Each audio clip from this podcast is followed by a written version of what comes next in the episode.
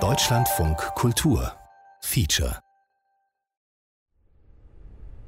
Wir verabschieden uns von allen Reisenden, die in Hamburg Hauptbahnhof aussteigen und wünschen Ihnen noch einen schönen Tag.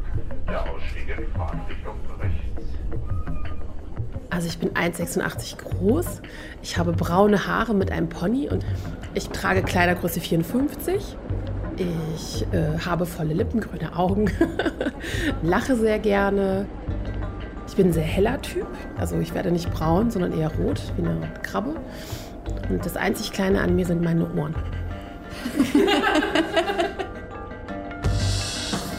Eine Reise nach Hamburg zur Plus-Size-Unternehmerin Tanja Marfo, eine Reise nach Berlin zur Fashion Week und für mich eine Reise in meine eigene Kindheit.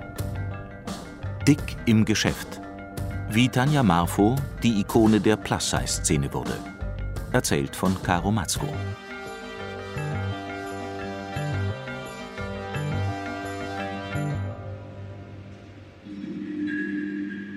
Mein Name ist Caro Matzko. Ich bin Moderatorin und es geht mir gut. Ich bin gesund. Dass das so laufen würde, war nicht immer klar. Als ich 15 Jahre alt war, wog ich nämlich 39 Kilo, hatte Wasser im Herzbeutel aufgrund von Unterernährung und wollte nicht mehr leben. Ein schwerer Fall von Magersucht. Heute wiege ich auf stabilem Niveau 61 Kilo. Ich weiß das, weil ich wieder auf eine Waage steigen kann, ohne mich danach aus dem Fenster stürzen zu wollen. Ich weiß, dass 61 Kilo normal sind. Aber wenn ich in den Spiegel schaue, kann ich mich noch immer nicht richtig sehen.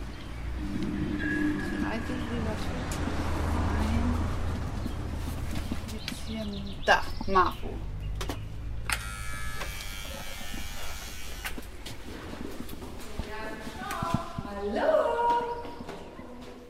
Tanja Marfo, geboren 1979 in Hamburg. Ausbildung zur Fremdsprachenkorrespondentin, drei Semester Sozialökonomie, Make-up-Artist-Ausbildung 2005. Ihren ersten Fernsehjob hatte sie 2007 für die Wissenssendung Xenius auf Arte. Ich war damals Reporterin vor der Kamera. Auf dem Forschungsschiff Polarstern im Trockendock lernten wir uns kennen. Sie zeigte mir in Drehpausen Fotos von ihrem kleinen Sohn Samuel und puderte meine rote, eiskalte Nase wieder weiß. Nein, nein, nein, ich wohne in einer Mietwohnung, ganz normal. Heute schminkt sie sich eigentlich nur noch selbst, denn sie ist ein Star in der sogenannten Plus-Size-Fashion-Szene. Plus-Size ist das Label, das die Modeindustrie erfunden hat für Frauen, die Kleidergröße 42 und mehr tragen. Tanja betreibt das Blog Kurvenrausch, veranstaltet in Hamburg die Kurvenrausch Plus Size Fashion Days und hat eine kleine Plus Size Model Agentur mit 20 Models. Und sie gibt Seminare zum Thema Selbstliebe. Seit Tanja ihr kleines Kurvenrausch-Imperium aufgebaut hat, ist sie unglaublich beschäftigt. Meine SMS-Nachrichten oder E-Mails beantwortet sie oft erst nach einer Woche. Ich freue mich umso mehr, dass es doch noch klappt, dass ich sie in ihrer gemütlichen Wohnung in Hamburg besuchen kann, bevor wir gemeinsam zur Fashion Week nach Berlin fahren. Wir trinken schwarzen Kaffee und wühlen in einer Kiste mit alten Fotos. Auf jedem Foto sieht sie anders aus. Warst du eigentlich schon immer groß und auch breit?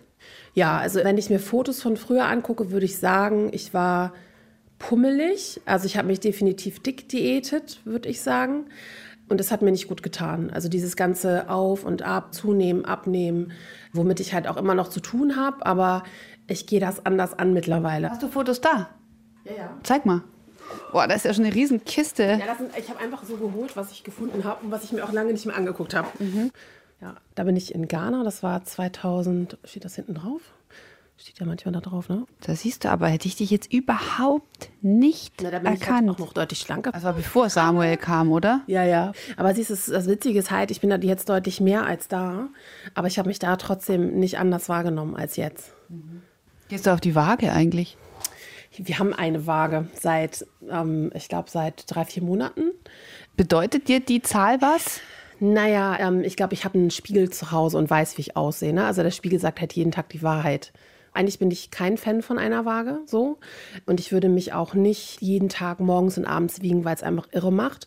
Aber ich habe mir vorgenommen, mich einmal im Monat zu wiegen oder alle zwei Monate, weil ich halt auch ein bisschen schon runter muss von meinem Gewicht, wegen meiner Knie, weil ich zweimal einen Unfall hatte mit meinen Knien. Und die merken einfach jedes Kilo.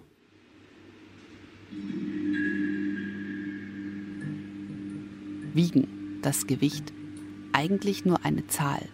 Eine Zahl, um die sich alles drehen kann, das ganze Denken. Für diese Sendung habe ich zum ersten Mal nach über 20 Jahren meine alten Tagebücher aus meinem alten Kinderzimmer geholt. Mit den Tagebüchern hatte ich auch diese ganze schlimme Zeit weggesperrt. Die quälenden Gedanken, die Depression, den Selbsthass und die Erfahrung von zwei monatelangen Krankenhausaufenthalten mit strikter Kontaktsperre zu den Eltern. Aber irgendwann wurde mir klar, dass ich keine Sendung über Frauen und ihr spezielles Verhältnis zu ihren Körpern und den Frauenkörpern als Kampfzone machen kann, ohne mich noch einmal mit meiner eigenen Vergangenheit zu beschäftigen. Ich fühle mich wie eine Mutter meiner selbst, als ich die Bücher aufklappe und die Einträge lese, die ich mit meinem Schulfüller geschrieben habe. 19. August 1994. Papa hat heute eine Waage gekauft, weil Mama und er meinen, ich hätte abgenommen. Leider haben, Leider Sie, haben recht. Sie recht. Ich wiege Ich 49, wiege 49 Kilo. Viel zu wenig. Ich weiß selber nicht, warum ich so abnehme. Immer wenn ich mich über Papa aufrege oder mich einsam fühle, esse ich nichts und trinke Wasser wie ein alter Säufer, um den Hunger nicht zu spüren. Essen kannst du auch. Du musst nur wollen. Sie verweigert sich total. Ja, Hat sie sonst auch so wenig Ehrgeiz gezeigt? doch. Hat sie Sport getrieben? Sie war im Kinderballett und sie ist viel ehrgeiziger, als sie zugibt. Wenn der Leben 1987. ist das sehr gefährlich. Anna Ballerina aus der ZDF-Weihnachtsserie war damals mein Idol.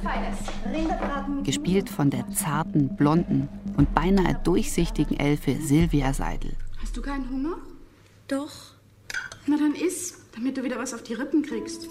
Du kannst nämlich, wenn du willst. Eben nicht. Port de bras. Wie sie träumte ich davon, als Schwan über die Bühne zu schweben, schwerelos. Die kindliche Kaiserin auf Spitzenschuhen.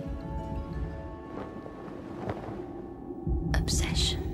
Und schon sehr früh verinnerlichte ich die Lehre, du musst nur hart genug trainieren und den Rücken gerade halten. Disziplin, Körperbeherrschung, Kontrolle. Obsession. Ich ging jede Woche ins Kinderballett und versuchte tatsächlich schon mit acht Jahren ernsthaft zu joggen. Obsession Men. Calvin Klein. I can't get no sleep. Dann kamen die 90er. Ich schmiss das Kinderballett hin. Das Poster von Silvia Seidel wurde abgehängt. Stattdessen klebte ich mein Hausaufgabenheft voll mit ausgeschnittenen Werbebildchen, auf denen Kate Moss in Schwarz-Weiß zu sehen war. Ich wollte so dünn sein wie Kate. So, dass im Stehen die Beckenknochen herausragen. Generell ist es beim Arzt ja so, du gehst irgendwo hin und sagst, ich habe Schnupfen. Wenn man dick ist, wird halt ganz oft gesagt, ja, sie sind zu dick. Also gehst Nur halt, wenn man Schnupfen hat. naja, du gehst halt hin und sagst, keine Ahnung, ich habe andauernd Kopfschmerzen oder Migräne oder was auch immer. Ja, sie sind zu dick. Also es wird ganz oft bei Menschen mit Übergewicht falsch behandelt. Ganz viele dicke Menschen gehen halt gar nicht zum Arzt, weil sie halt Angst haben, abgewiesen zu werden. Dicksein ist gesellschaftlich geächtet, obwohl Übergewicht statistisch gesehen in Deutschland normal ist. Beinahe zwei Drittel der Deutschen sind übergewichtig und ein Viertel sogar adipös. Gesund ist das sicher nicht, aber Psychologen sagen, den eigenen Körper zu hassen motiviert nicht dazu, gesünder zu leben. Egal ob man dünn ist, so wie ich es war, oder dick, wie Tanja. Ich habe eine Umfrage mal gemacht bei meinen Bloglesern und bei der haben fast 400 Personen teilgenommen.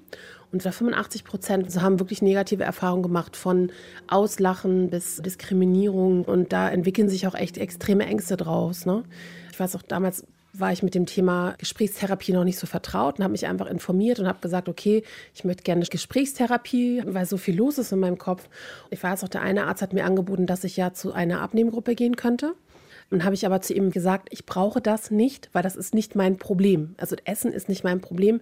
Es ist einfach das, was ich mit mir rumtrage, diese ganzen Gedanken und so weiter, die man halt versuchen muss, in die richtige Bahn zu lenken. Nicht alle Ärzte sind mit dem Thema vertraut. Also nicht jeder weiß, wie er mit einem Menschen umzugehen hat, der vielleicht dick oder essgestört oder beides oder was auch immer ist. Ne? Also hier auf dem Gruppenfoto das ist ein Schulfoto, da stehst du ganz links. Ich habe mich dann auch immer so überdimensional gefunden. Ne? Und ich wurde halt auch viel gemobbt in der Schule früher. Ich war immer die große, dicke. Es gab so eine Phase, wo ich dann abgenommen hatte und auf einmal war ich dann irgendwie so mit denen in der Freundesgruppe. Ich weiß auch. Aber erst als du abgenommen hast. Ja, ja. Dünn sein das war und ist gesellschaftlich anerkannt. Die beliebtesten Mädchen in meiner Klasse waren schmalhüftige Sportskanonen, die bei der Teamauswahl beim Völkerballspielen immer zuerst gewählt wurden. Ich gehörte nie dazu. Genau, Egal wie sehr ich mich abmühte oder sogar freiwillig Handballkurse belegte. Ähm, die haben alle rhythmische Sportgymnastik gemacht.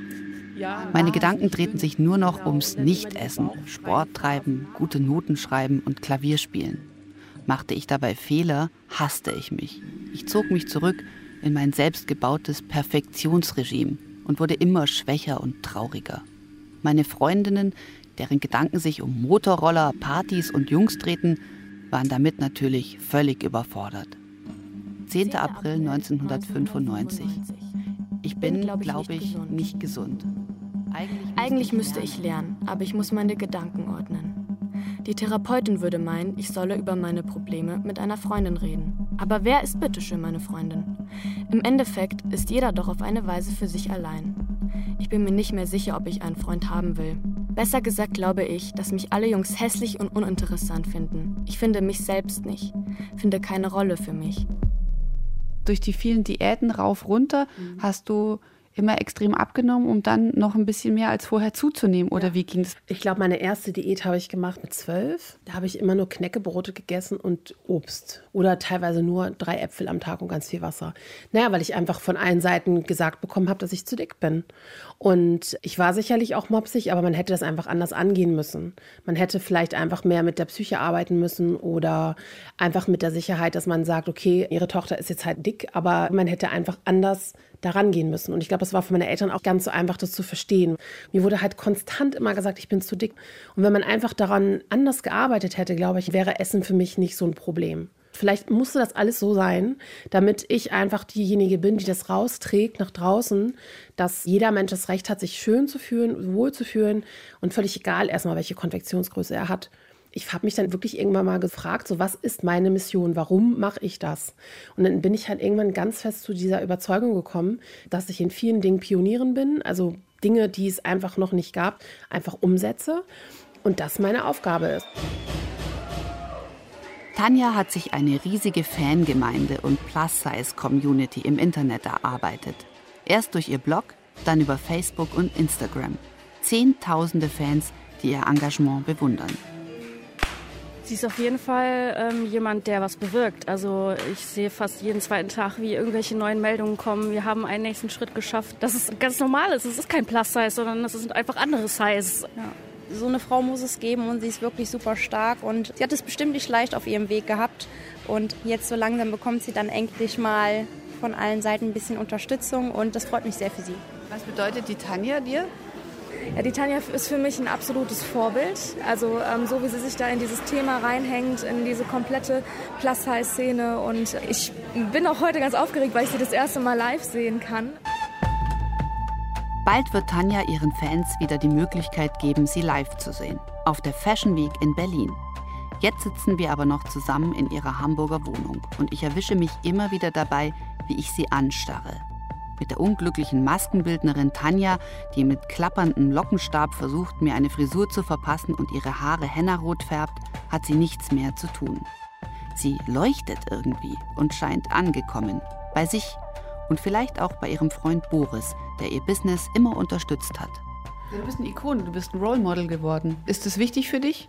Ich weiß nicht. Also Boris hat immer zu mir gesagt, halt doch mal inne und realisiere doch mal den Erfolg. Und da habe ich gesagt, ja, ich sehe das schon so, aber ich bin halt so extrem hungrig. Ich kann das nicht beschreiben. Dann habe ich einen Erfolg, so wie, keine Ahnung, habe ich irgendwie ein Videodreh mit RTL gehabt und freue mich wie Bolle, dass die meinen Kurs begleiten und dann sind die weg und dann denke ich, was machen wir jetzt? Was machen wir jetzt? Was machen wir jetzt? Ich bin halt wie so ein kleines Duracell-Häschen, das immer sagt, okay, was machen wir jetzt? Was gibt es noch nicht? Was wollen wir als nächstes erreichen? Und Chaka, so bin ich und so geht es auch echt in meinem Kopf. Bist du sonst auch immer so hungrig. Das fand ich jetzt lustig, dass mhm. du das Wort verwendet hast. Ja, ich weiß, was du meinst. Ich glaube schon, dass ich, glaube ich, sehr hungrig in vielen Bereichen sicherlich bin. Wahrscheinlich nach Erfolg, nach, nach Anerkennung sicherlich auch. Das gehört ja dazu. Jeder von uns will anerkannt werden in seinem Beruf, in dem, was er macht. Und ich, Essen der Teil, wo du einen Kontrollverlust erlebst? Ich denke ja. Ich denke, das kannst du ja auch sicherlich nachvollziehen. Ich war nie bulimisch. Ich war immer Controletti, nichts essen es ist einfach dieses Empfinden von, ich darf das nicht. Weißt du, auch Essanfälle oder so passieren ja nie öffentlich.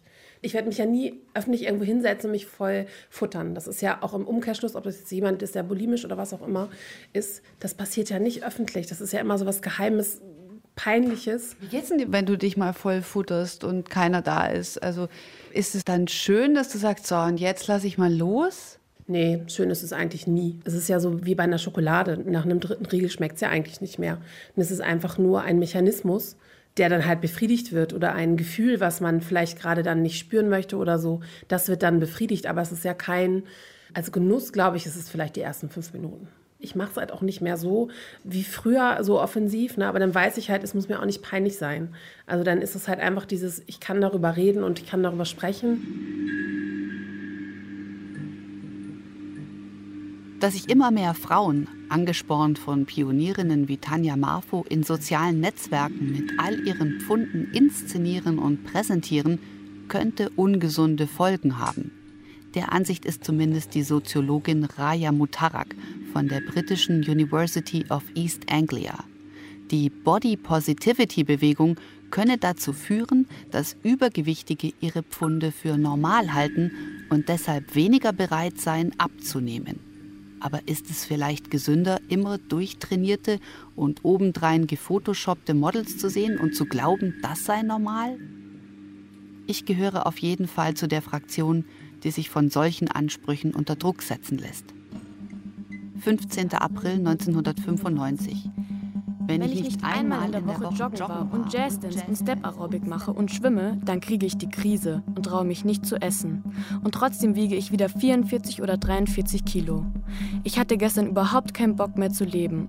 Wozu abrackern, arbeiten, abnehmen, zunehmen? Wozu? Zum Leben? Aber wozu leben? In dieser Gesellschaft, in dieser Verlogenheit, in diesem Anpassen an das Maß des schönen Menschen. Kein Erfolg ohne Jugend, Schönheit und Schlankheit. Jeder Mensch bewundert Claudia Schiffer, Christy Tollington, Linda Evangelista, Kate Moss und Cindy Crawford. Wer bewundert mich? Es ist mir scheißegal. Oh my god, Becky, look at her butt. It is so big. She looks like one of those rap guys' girlfriends. Who understands those rap guys? They only talk to her because she looks like a total prostitute, okay? I mean, her butt is just so big. Ich merke mein Gewicht, wenn wir in Urlaub fliegen. Dann ist es halt einfach so, dass Reisen mit einem dicken Hintern ein Problem ist in der Economy Class. Ich habe auf meinem Blog auch einen Beitrag geschrieben, dick auf Reisen, also Prachtpopo in Sardinenbüchse. Prachtpopo trifft auf Sardinenbüchse. Genauso fühlt sich Fliegen leider an. Mein Hinterteil und die kleinen Flugzeugsitze mögen sich nicht sonderlich. Nein, sie hassen sich manchmal sogar richtig und finden sich nicht kompatibel. Vorab habe ich mich natürlich online bereits eingecheckt. Flughafenpersonal, welches am Counter nur meine obere Hälfte sieht und mich netterweise in einen Mittelsitz stecken will, sorry, das funktioniert nicht. Alles schon erlebt. Direkt beim Einsteigen in das Flugzeug frage ich nach einer Seatbelt Extension, einer Gurtverlängerung. Einigen Menschen ist das Fragen nach einer Verlängerung extrem unangenehm. Ich bin über diesen Punkt hinaus und frage immer. Kommt ja nicht auf die Idee, einfach so zu fliegen. Sicherheit geht immer vor Eitelkeit. Du hast jetzt einmal vom Fliegen erzählt und hast, als es um dich persönlich ging, gesagt, dicker Hintern. Ja. Und dann hast du von deinem Blog erzählt und dann hast du das Wort Prachtpopo. Da, da ist ja was dazwischen. Also man kann ja jetzt sagen, okay, das ist nicht gesund mhm. auf eine Weise, das spürst du ja auch. Mhm. Und auf der anderen Seite predigst du, okay, wir sollten das annehmen, mhm. obwohl es vielleicht auch jetzt mal rein medizinisch gesehen ungesund ist. Mhm. Ich verstehe den Punkt total. Was ganz vielen Frauen, also hauptsächlich aber gesagt wird, ist immer der, der Punkt, dass sie nicht gut genug sind. Und ich glaube, wenn Frauen sich, egal welche Konfektionsgröße sie haben, erstmal das schaffen, sich anzunehmen, sich selbst zu lieben, sich besser zu fühlen, so wie sie gerade sind, dann kann sich daraus ja ganz viel entwickeln. Aber ich habe mir halt gesagt, ich werde nie wieder eine Diät machen. Also ich werde nie wieder einen Diätshake anfassen. Ich werde nie wieder irgendwelche Tabletten nehmen, die das Wasser schneller loslassen. Das werde ich nie wieder machen, weil es einfach dazu führt, dass ich mich unglücklich fühle, dass ich abnehme und dann aber wieder zunehme. Die Gründe für Essstörungen sind immer psychische Konflikte. Konflikte in der Schule, Schwierigkeiten beim Erwachsenwerden und sehr häufig Probleme in der Familie. Ich bin überzeugt, dass eine Essstörung immer ein Schrei nach Akzeptanz ist, danach geliebt zu werden, no matter what. Dass die, die uns am nächsten sind, uns die Gewissheit geben, du bist perfekt so wie du bist, ich nehme dich an, du musst niemandem etwas beweisen, du musst nicht besser sein als die anderen. Bei mir war es sicher auch eine Verleugnung sämtlicher Sexualität, Kind bleiben können, und tatsächlich entwickelte sich mein Körper auch zurück. Ab einem bestimmten Untergewicht bleibt ja auch die Menstruation aus.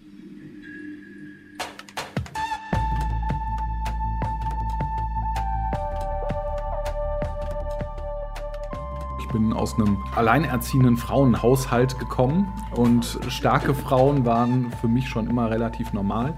Meine Mutter hat immer gesagt, über Emanzipation redet man oder man lebt sie, aber nicht beides sagt Boris, Tanjas Lebensgefährte und Unterstützer, der immer wieder den Kopf durch die Tür steckt und herrlich unverblümt Anteil nimmt an unserem Gespräch in der Hamburger Wohnküche. Also im Endeffekt war es tatsächlich so, dass Tanja die erste richtig dicke Frau war, die ich als Freundin hatte. Aber ich hatte extrem groß, extrem dünn, groß, klein, jede Körperform bisher. Und bei Tanja, als wir uns dann auf der Brücke getroffen haben, habe ich erst mal gedacht, Mann, ist die groß. Und dann, dann, ja, also Tanja steht auf große Männer. Ich stehe auf kleine, zierliche Frauen. Also wir haben uns gesucht und gefunden. Was mir am Anfang gar nicht so bewusst war, an wie vielen Stellen es Einschränkungen gibt. Also tatsächlich, wenn Tanja und ich zusammen im Zug fahren, dann ist man danach total gerädert, weil wir sitzen da eingeklemmt. Also wenn ich die Lehne da hoch mache und wir sind beide nicht schmal, dann sitzen wir ineinander gedrückt. Und äh, wenn es dann noch wärmer ist, da kann ich mir vorstellen, äh, so intim möchte außer dem Partner nicht unbedingt jemand mit wem Fremden werden. Am Anfang war Schwimmen gehen für Tanja ein Riesenthema, wo ich gesagt habe, hey, es muss dringend Bademoden geben. Wir hatten damals die Idee, wie wollten wir das Label das nennen? Das immer noch mal machen, Planschkuh. Planschkuh hatte ich die Idee als lustiges Bademoden-Label. Das Problem ist, wenn man schwimmen gehen muss, muss man erstmal was zum Anziehen haben. Und wenn man dick ist, dann ist das ein ganz schönes Problem. Und man hat ja ganz viele Problemzonen, die man mit sich rumträgt. Man wird sofort angeguckt von allen Leuten, die da sind, je nachdem, wie dick man ist. Wenn man dann überlegt, man hat eine Firmeneinladung und man geht in den Kletterwald. Klar, das ist bis 120 Kilo. Tanja darf nicht mitklettern. Man fährt Kanu und das Kanu, wenn man eine Tanja hat, die sowieso schon extrem hoch ist, ändert sich der Schwerpunkt. Je nachdem, wie dick Menschen sind, ist es auch ein Gefühl, als würde man mit einer behinderten Person zusammen sein, weil es halt eine Behinderung im Alltag häufig darstellt. Weißt du, wo wir hin müssen? Ja. Wollen wir uns erst einen Kaffee trinken oder wollen wir direkt wir können ja erst einen Kaffee trinken. Ja, ich voll für. Am nächsten Tag treffen Tanja und ich uns wieder. Am Jungfernstieg in einem Einkaufszentrum. Äh, wir werden gemeinsam nach Berlin fahren, auf die Fashion Week. Dort wird sie Models casten für ihre Kurvenrausch Plus Size Fashion Days in Hamburg. Und sie will natürlich auf möglichst viele Modenschauen gehen, um zu zeigen, auch ich interessiere mich für Mode. Auch wenn ich nicht Size Zero bin. Beauty and More, das sind wir. Da ist auch ganz schön was los. Da sitzen ganz viele Asiaten und schauen jetzt natürlich, weil die Tanja eine Erscheinung ist in ihrem blau-weißen Mantel. Gut aussehen ist natürlich Pflicht auf der Fashion Week in Berlin. Und dazu gehört eine ordentliche Maniküre. Das ist doch super. Ja. Sieht total gut aus. Ich bin auch happy. Sehr gut. Ich habe endlich manierliche Fingernägel. Ins Handgepäck gehören bei Tanja immer auch falsche Wimpern. Die kann man nur am äußeren Wimpernkranz quasi ankleben. Ah, ja. Das ist, nicht, ist kein also kompletter also nur Kranz, so nur außen. Genau. Was musst du jetzt noch machen? Also ich würde gucken, ob wir hier irgendwo einen Friseur finden, der meinen Pony schneiden kann. Mhm. Also ab zum Friseur. Super. Ähm, also eigentlich nicht so lang, das sollte eigentlich so ein bisschen über die Augenbrauen gehen und gerne so ein bisschen abgerundet. Und ich habe ihn immer gerade, also ich habe jetzt keinen Zickzack oder so drin. Okay, die Augenbrauen sollen schon komplett zu sehen sein. Ja. Für neue Glitzerpantoffeln besuchen wir ein Fachgeschäft für Über- und Untergrößen. Ja. Okay. Welchen besonderer Schuhladen? Ja, das ist die also Unter- und Übergröße. Und die haben halt, also so solche Schuhe finde ich halt nirgendwo sonst. Also welche Schuhgröße hast du? 44.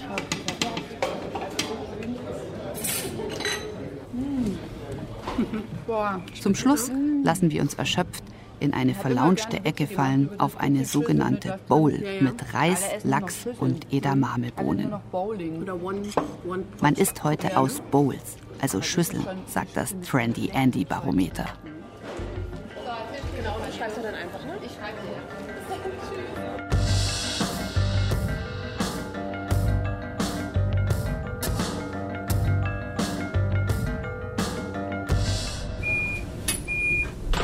Endlich ist es soweit. Wir fahren zur Fashion Week nach Berlin.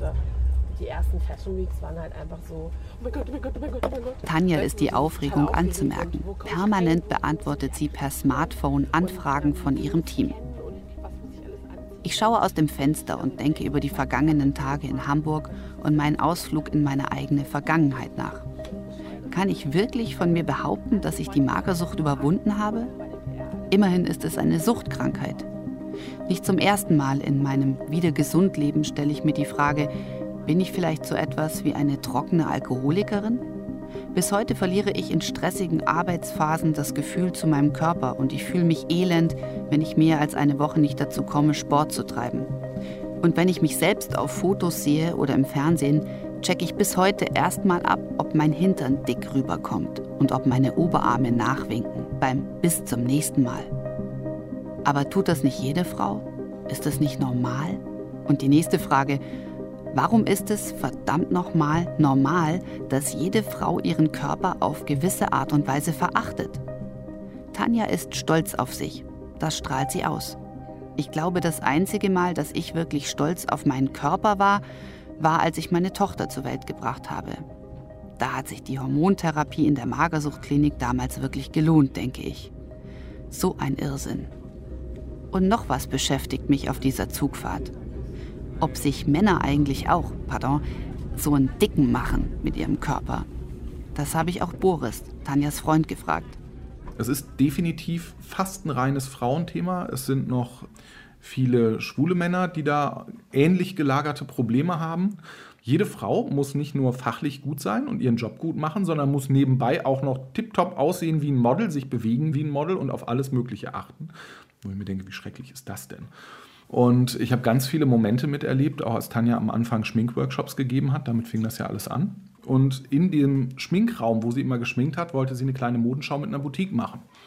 Und plötzlich sagte Ulla Popken, wir sind dabei.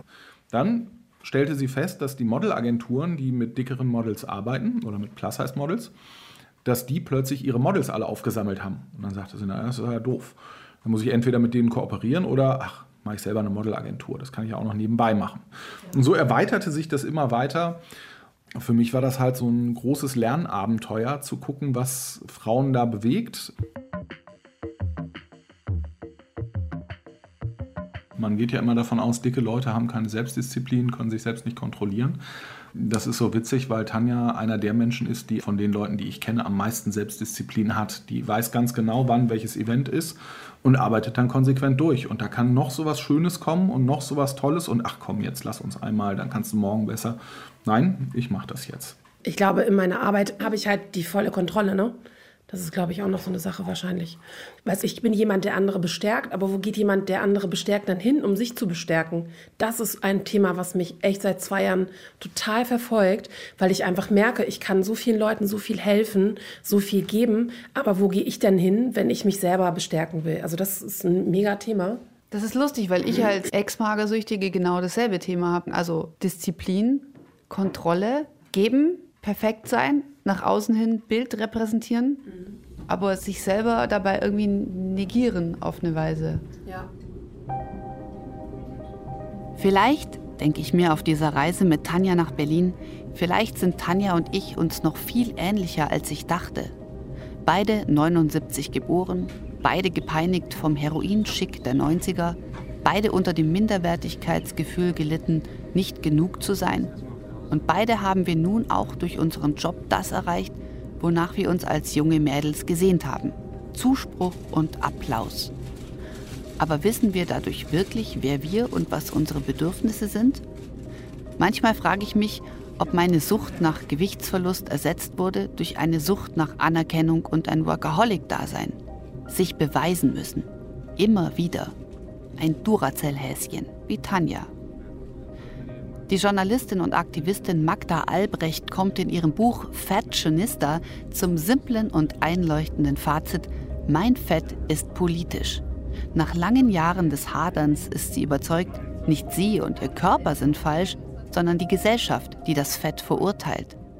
Der Kampf für mehr Akzeptanz und Freiheit, den die Plus-Size-Aktivistinnen und Aktivisten führen, ist für uns alle gut. In Berlin treffen wir Tanjas Mitstreiterin. Hallo, ich bin Manu Göbel. Ich wohne in Berlin, bin eine sehr gute Freundin von Tanja. Und du arbeitest jetzt hier mit beim Casting-Event auf der Fashion Week? Seit ich Tanja kenne, weil ich habe sie über dieses Ding auch kennengelernt, helfe ich ihr gerne. Also es ist einfach Freundschaftsdienst und ich mache da Mädchen für alles. Ich kümmere mich um die Models, dass die Essen haben, dass sie alles haben, was sie brauchen, damit sie in Ruhe sich vorbereiten können. Jetzt seid ihr die Ersten hier in der Location. Jetzt wird alles vorbereitet für das große Event morgen. Jetzt nebendran ist ein Fitnessstudio, das heißt Bauchladen Berlin. Knackiger Po, schlanke Beine, wir kultivieren Körper. Wie ist es für dich, Manu, wenn du dann hier reinkommst und die Location als erstes anschaust? Das ist jetzt direkt neben eurem Plus-Size-Event. Das macht mir ehrlich gesagt gar nichts. Da das ganze Leben man mit diesen Sprüchen und mit diesen Geschichten konfrontiert wird, steht man da einfach drüber. Die Fashion Week in Berlin. Das bedeutet, an vielen unterschiedlichen Orten, verstreut über die ganze Stadt, gibt es Modenschauen, Treffen, Paneldiskussionen und natürlich Partys, Partys, Partys. Einen Sitz- oder Gästelistenplatz zu bekommen, vor allem für die prominenten Designer und Designerinnen, ist gar nicht so einfach. Andere hingegen sind froh, wenn überhaupt jemand über sie berichtet. Tanja ist aufgeregt wie ein kleines Kind vor der Weihnachtsbescherung denn jeder schaut sie an und sie will auch gesehen werden. Aus Prinzip. Also wenn ich es mir halt alles angucke, denke ich halt, da findet sich die normale Frau, glaube ich, auch eigentlich kaum wieder. Es ist halt einfach ein Gesehen und Gesehen werden. Und je mehr Fotos vor unterschiedlichen Pressewänden du zeigen kannst, auch an deine Follower und je unterschiedlicher deine eigenen Outfits, desto wichtiger und desto beeindruckender wirkt das auf die Leute. Und ich glaube halt gerade als Plus-Size-Frau, nun bin ich halt auch noch sehr groß, du sorgst automatisch für Aufsehen, egal was du machst. Und ich will mir es einfach auch nicht absprechen lassen, dass mich die normale Mode genauso interessiert wie die Plus-Size-Kollektion, würde es dann eine geben auf der Fashion Week. Und das finde ich einfach so grotesk. Also, weil wenn ich irgendwo hingehe und Mode sehe und es toll finde, dann denke ich halt, okay, wie kann ich das für mich umsetzen? Und vielleicht macht dieser Designer oder die Designerin ja auch ein Kleid in meiner Größe. Diversity ist das neue Lieblingswort im Fashion-Betrieb. Für alles, was abseits der Norm ist, muss es offensichtlich ein trendiges Label geben. Darum ging es auch bei unserer Zugfahrt nach Berlin um den Hashtag Diversity, der auch bei Dicken immer wieder bemüht wird. Bös gesagt bedeutet es, dass wilde Designer wie Jean-Paul Gaultier nicht nur hellhäutige, dünne Parademodels über den Laufsteg schicken, sondern auch schwarze, asiatische, transsexuelle, pigmentgestörte, queere, androgyne und eben auch dicke. Vielfalt abbilden ist super, aber das Ganze wirkt eben auch schnell wie eine Zirkusvorstellung. Le Freak, c'est chic. Aber mit der normalen Frau mit Kleidergröße 44 hat auch das wenig zu tun. Da braucht es eben Tanja, denke ich, in all dem eitlen Rummel um mich herum, indem wir auch ihre Lieblingsblogger For Sinners Not Saints treffen sollten. Caro Matzko auf dem Weg zur ersten Fashion Show. So, jetzt geht's hier hinein in eine dunkle Halle mit gelber Beleuchtung. Wir befinden uns im Abschnitt F und E. Da unten laufen dann Frauen in Kleidung und oben sitzen welche. So, hier stehen lauter Geschenksackerl rum, im Fachjargon Goodiebags genannt. Und wo dürfen wir uns jetzt setzen? Wir dürfen hier sitzen. Wir sind in Reihe 4. Irgendwo. Du willst hier vorne bleiben. Hat das einen Grund? Kann man zur Not aufstehen, weil wenn du eingequetscht sitzt, ist schrecklich.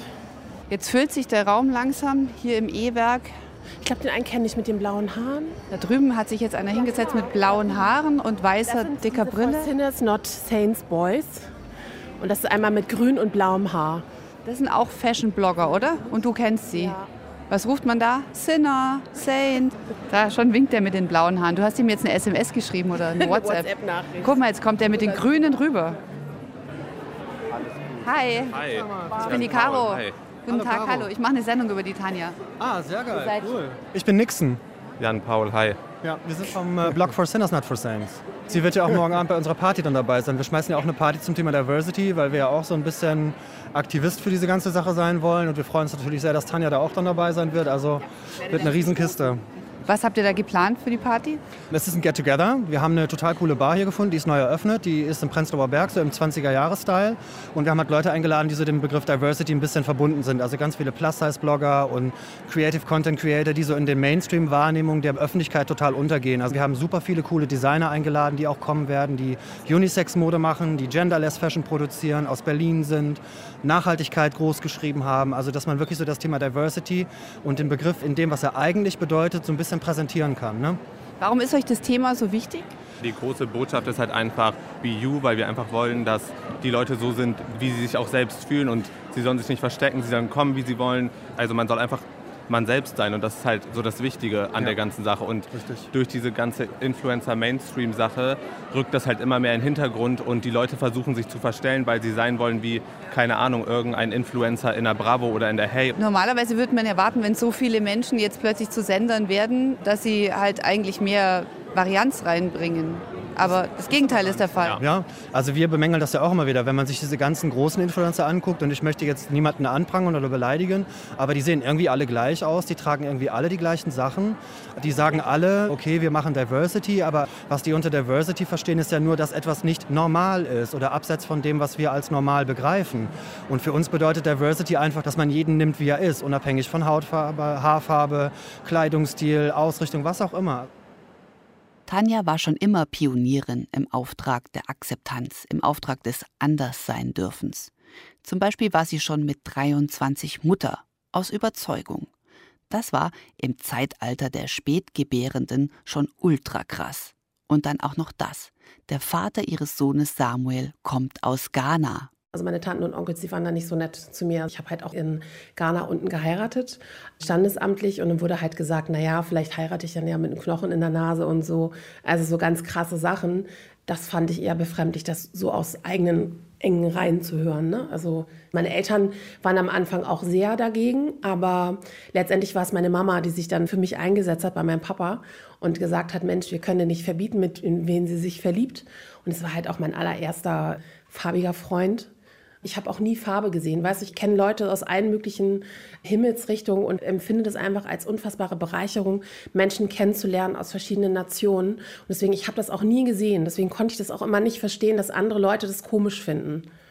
Überall wird so Vielfalt gepredigt, aber wenn es dann darum geht, das zu leben und nach außen auch zu zeigen und nicht halt nur so zu sagen und zu tun, als ob, dann glaube ich, ist es was ganz anderes. Lustig, und jetzt äh, schlägst du dich mit dem Begriff Hashtag Diversity rum, was ja unter der... Ja, fällt mir gerade selber auf, dass es eigentlich irgendwie schon ganz schön lange da ist. Das stimmt. Am Abend vor dem Casting liege ich mit dicken Füßen vom vielen Herumlaufen im Hotel und kann nicht einschlafen.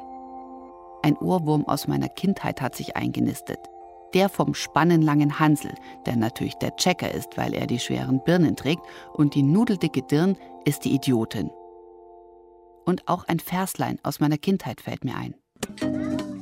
Dirum, darum Löffelstiel. Alte Weiber essen viel. Junge müssen fasten. Das Brot bleibt im Kasten. Und was ist mit den jungen Männern? Ob Tanja schlafen kann vor ihrem großen Casting-Event? Morgen. Morgen. Hallo. Da hinten sitzt die Tanja, schaut ernst. Morgen, Spazilein. Macht ihr hübsch oder packt ihr noch Goodiebags? Nee, Goodiebags sind schon gepackt, aber wir müssen uns jetzt noch ein bisschen aufhübschen. noch nicht. Du siehst ein bisschen müde aus. Wie war die Party Ich war gestern? gestern auf keiner Party, aber ich war trotzdem erst um 12 oder so da. Ja, bin ziemlich müde jetzt. So, wie geht's dir heute Morgen? Äh, Stress. Stress pur. Wir hatten irgendwie für nichts so richtig Zeit. Und ich musste praktisch in zehn Minuten geduscht und losgeh fertig sein. und das war ein bisschen anstrengend.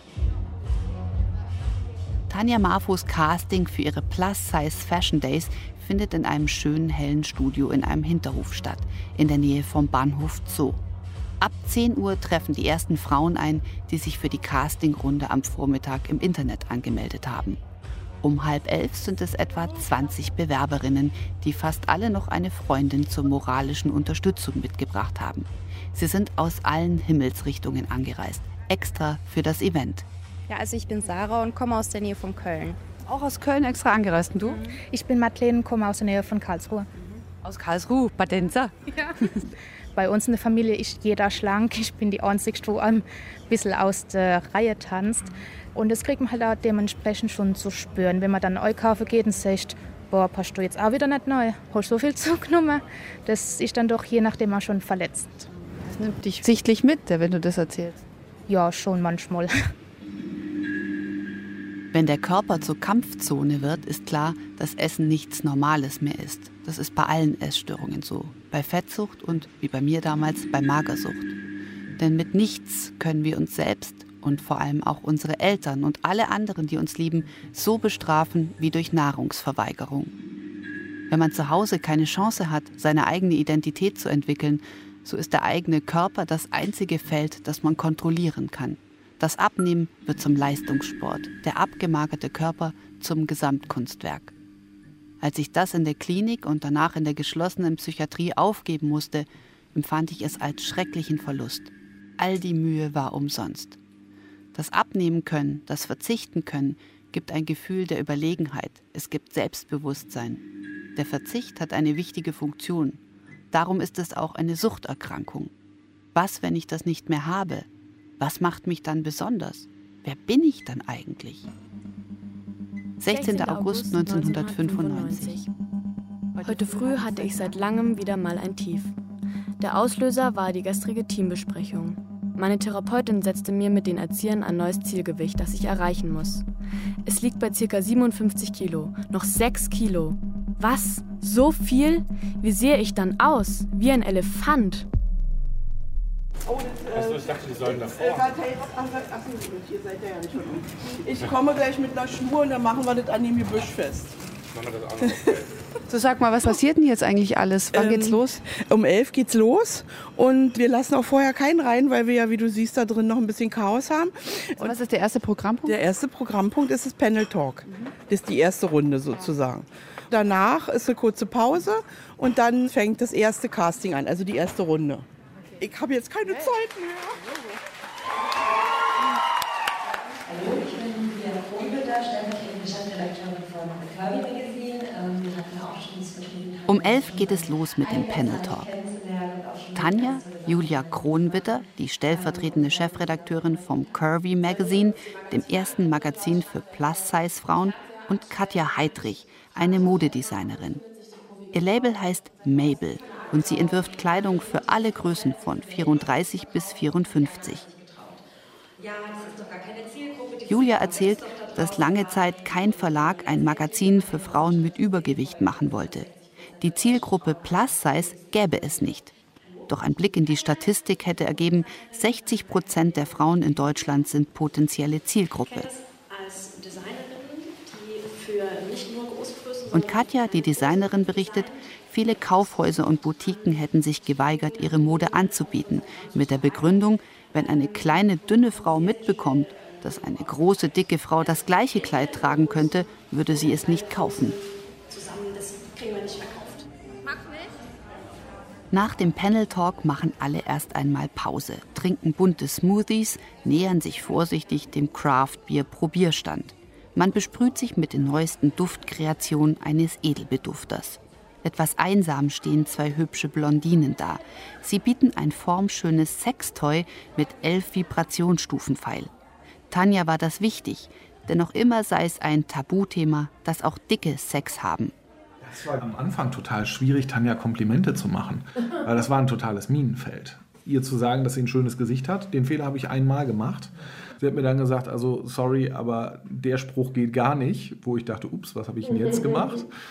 dicken Frauen Komplimente zu machen, ist ganz schön schwierig, weil auf der einen Seite darf darf man bestimmte Sachen gar nicht ansprechen. Das sind ja Problemzonen. Auf der anderen Seite darf man es aber auch nicht auf die Nicht-Problemzonen reduzieren. Das ist schon gar nicht so einfach. Ich weiß nicht, du hast auch irgendwie sowas zu mir gesagt, so nach dem Motto, ich finde dich morgens so fünf Minuten nach dem Aufstehen völlig verwuschelt. Eigentlich am niedlichsten. Ich glaube, sowas. Das finde ich dann süß. Das größte Kompliment, was Tanja mir mal gemacht hat. Tanja hat sich bei mir bedankt in, ich weiß nicht, was das für eine Situation war.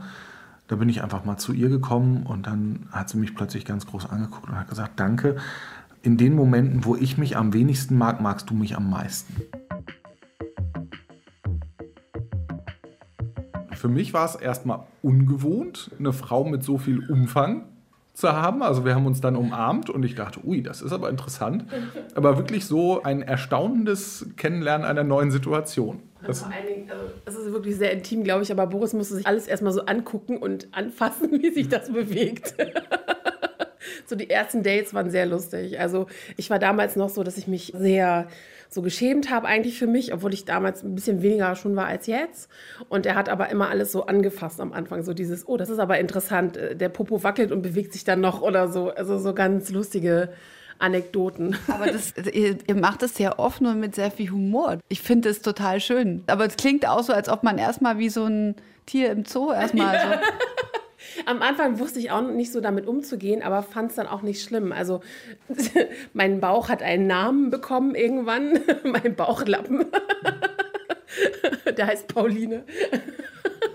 Und irgendwann fing er damit an, äh, steckt was rein, es bleibt geheim. Also ich kann darunter ja auch was verstecken. Was ich am Anfang natürlich überhaupt nicht witzig fand, aber weißt du, ich glaube, man kann das alles auch mit Humor nehmen. Und was ich halt von allen meinen Partnern gehört habe, dass ich extrem weich bin. So und kuschelig. Wir hatten neulich eine Diskussion zu so einem Erotik-Label, wo es um Kooperationen ging. Und da habe ich gesagt, es gibt da einige Erotik-Labels, die jetzt mit Frauen und so weiter ganz viel machen und mit ähm, selbst ist die Frau so nach dem Motto, aber es gibt auch andere, die noch damals aus der Schmuddelecke kommen und dann lädt sich die Marke halt von denen positiv auf durch die Zusammenarbeit mit Tanja, färbt aber auch auf Tanjas Marke ab. Und dann geht's hier, fliegen hier auch manchmal die Fetzen. Übrigens einer meiner meistgelesenen Beiträge, ähm, das war Ich bin nicht dein Fetisch. Und ich hatte so ein Bild auf einem Bett liegend in einem Mesh-Oberteil, also durchsichtigen Oberteil und so einem Lackrock und einer Glitzerbeite in der Hand. das war aber sehr geil. Eines meiner Dates blieb mir in guter Erinnerung. Ein sehr netter, gut situierter junger Mann, Ende 30, Besitzer einer wunderschönen Eigentumswohnung in bester zentraler Lage, beruflich erfolgreich, Eltern mit Haus an der Elbchaussee und er, er hatte eine Schwäche für dicke Frauen. Das wusste ich natürlich nicht bei unserem ersten Treffen. Schnell wurde klar, dass der gute Mann mehr wollte von mir, allerdings heimlich. What?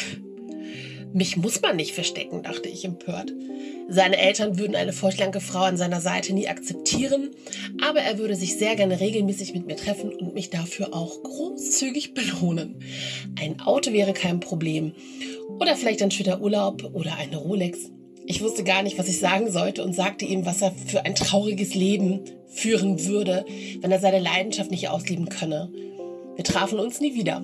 Ich bin schließlich kein Fetisch.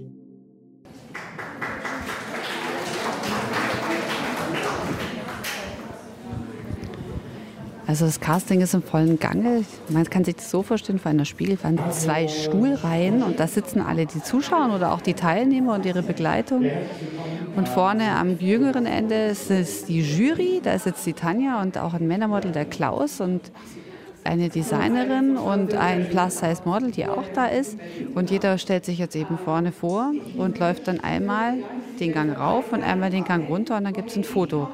Und die sind alle wahnsinnig aufgeregt und jeder hat hier wirklich ein persönliches Anliegen, warum er mitmacht. Das ist total faszinierend. So, dann haben wir jetzt die liebe Judith Fiesmann. Das so die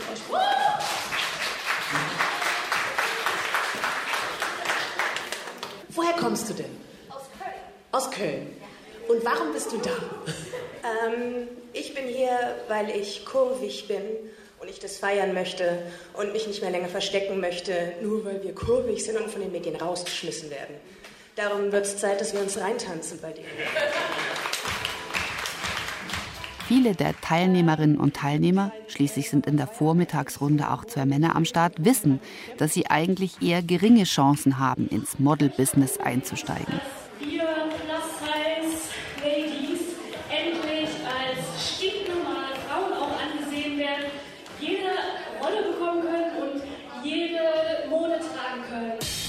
Aber trotzdem ist es ihnen wichtig, mitzumachen, um für sich und alle anderen ein Zeichen zu setzen. Das, was ich an diesem Vormittag in Berlin erlebe, wird mir klar, ist kein Casting, sondern in erster Linie das Entstehen einer Freiheitsbewegung.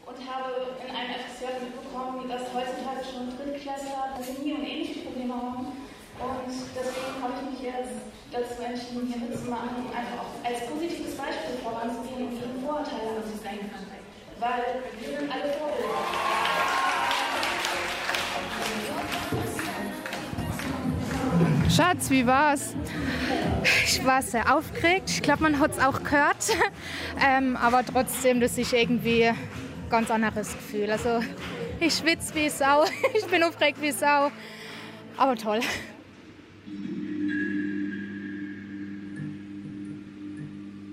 »19. September 1995. Früher traute ich mich nicht zu sagen, ich mag mich. Aber ich spüre, dass ich mich jetzt viel mehr schätze als vorher. Es ist ein schönes Gefühl, mit sich ins Reine zu kommen. Ich lerne mich zu akzeptieren. Ich habe Fehler. Manche Teile meines Körpers mag ich nicht. Dafür gibt es andere Partien und Eigenschaften, die mir gefallen. Ich weiß, dass ich intelligent bin. Ich muss aber nicht mit aller Gewalt intelligent sein und meine Intelligenz unter Beweis stellen. Meinen Po finde ich zu dick, aber er gehört zu mir. Ich bin Karomatzko und die anderen müssen mich akzeptieren, wie ich bin. Ich bin Karo Matzko und die anderen müssen mich akzeptieren, wie ich bin. Das muss ich mir bis heute jeden Tag zweimal sagen. Was ich aber nach meiner Reise mit Tanja Marfo gelernt habe, es gibt noch ganz viele andere, die auch so akzeptiert werden wollen, wie sie sind. Ich bin Tanja Marfo und ich möchte, dass man mich akzeptiert. Und genauso wie ich mein Gegenüber akzeptiere, möchte ich auch mit meiner Wahl, meiner Körperform akzeptiert werden.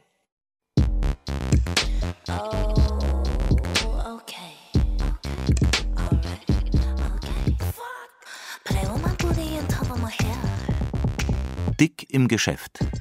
Wie Tanja Marfo die Ikone der Plus-Size-Szene wurde. Erzählt von Caro Matzko. Sprecherinnen Ricarda Behringer und die Autorin. Ton und Technik Winfried Messmer und Fabian Zweck. Regie Rainer Schaller.